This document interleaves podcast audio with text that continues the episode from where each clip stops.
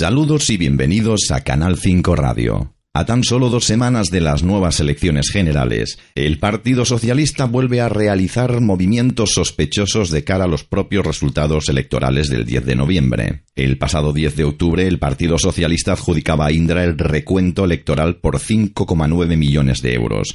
No podemos ni debemos olvidar que Indra, un mes antes de ser la empresa encargada en el recuento electoral, el juez de la Púnica señalaba a Indra como instrumento de desvíos de dinero público para la financiación del Partido Popular en la Comunidad de Madrid. Y la pregunta llega sin esfuerzo. ¿Qué interés tiene el gobierno en funciones del Partido Socialista para que sea Indra la adjudicataria del recuento de votos del 10 de noviembre? ¿Por qué continúan confiando en Indra para tal efecto? En 2010 Indra fue el responsable de importantes y graves fallos. Detectado el fraude, el Ayuntamiento de Barcelona abrió un expediente administrativo y sancionó financieramente a Indra a mediados de 2010 por graves faltas que causaron problemas durante una consulta ciudadana en la que Indra era la responsable del voto electrónico. En ese mismo año, Indra fue la responsable de un caso de soborno en Argentina. Es público que una investigación sobre enriquecimiento ilícito del exsecretario de Transporte argentino, Ricardo Jaime, encontró que éste había ofrecido a Indra, a través de su asesor Manuel Vázquez, la relación de negocios a cambio de aportar a la campaña electoral de 2005. Dos años después, Indra la volvió a liar en Angola, concretamente en el año 2012. Se realizó formalmente una acusación de complicidad con el gobierno después de una cuestionada licitación. La Comisión Nacional Electoral del país africano de Angola contrató a Indra por más de 250 millones de dólares para suministrar los materiales e instalar un sistema de transmisión tecnológica de registro de votos durante las elecciones parlamentarias de ese país. El líder de la oposición, Isaías Amakuba, afirmó públicamente que no tienen ninguna duda de que Indra vino a Angola para satisfacer los intereses personales de José Eduardo dos Santos y no los del país. Indra ya había sido acusada de colaborar con dos Santos en la manipulación de las anteriores elecciones del país en el año 2008.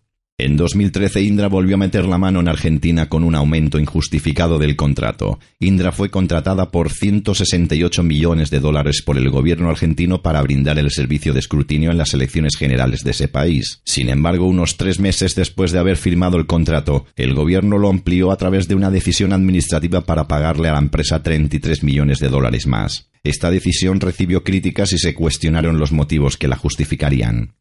En 2014 España sufrió problemas por culpa de Indra, ya que se demostró que estaba involucrada en varios escándalos. El expresidente español Felipe González usó sus vínculos con Indra para que éste adquiriera un monto sobrevalorado en 1,5 millones de euros a la empresa del hijo mayor, Oyauri Investment. También ese año Indra se vio implicada en el caso Púnica, una trama de corrupción de diversos ayuntamientos españoles en la que se adjudicaron servicios públicos por valor de 250 millones de euros a cambio de pagos y comisiones ilegales. Por último, la Unidad de Delincuencia Económica de la Policía Española abrió una investigación sobre una operación realizada por Indra en 2001. La compra por 44,4 millones de euros de la empresa uno de los hijos del entonces jefe de la Generalidad catalana con Jordi Pujol al frente, a partir de la cual la compañía comenzó a conseguir contratas millonarias con la Generalidad catalana. En 2015 Indra aún seguía con poder para influir y el problema llegó a Sevilla. En este caso, argumentaron un fallo informático en recuento de votos. El sistema electrónico de conteo de votos instalado por Indra para las elecciones municipales de Sevilla tuvo un fallo y mantuvo bloqueado varios días el recuento de votos en 44 mesas electorales. Hay muchos otros casos en todo el mundo donde está implicada Indra. Entonces, ¿nadie hará nada para quitar a Indra la adjudicación para el recuento del próximo 10 de noviembre?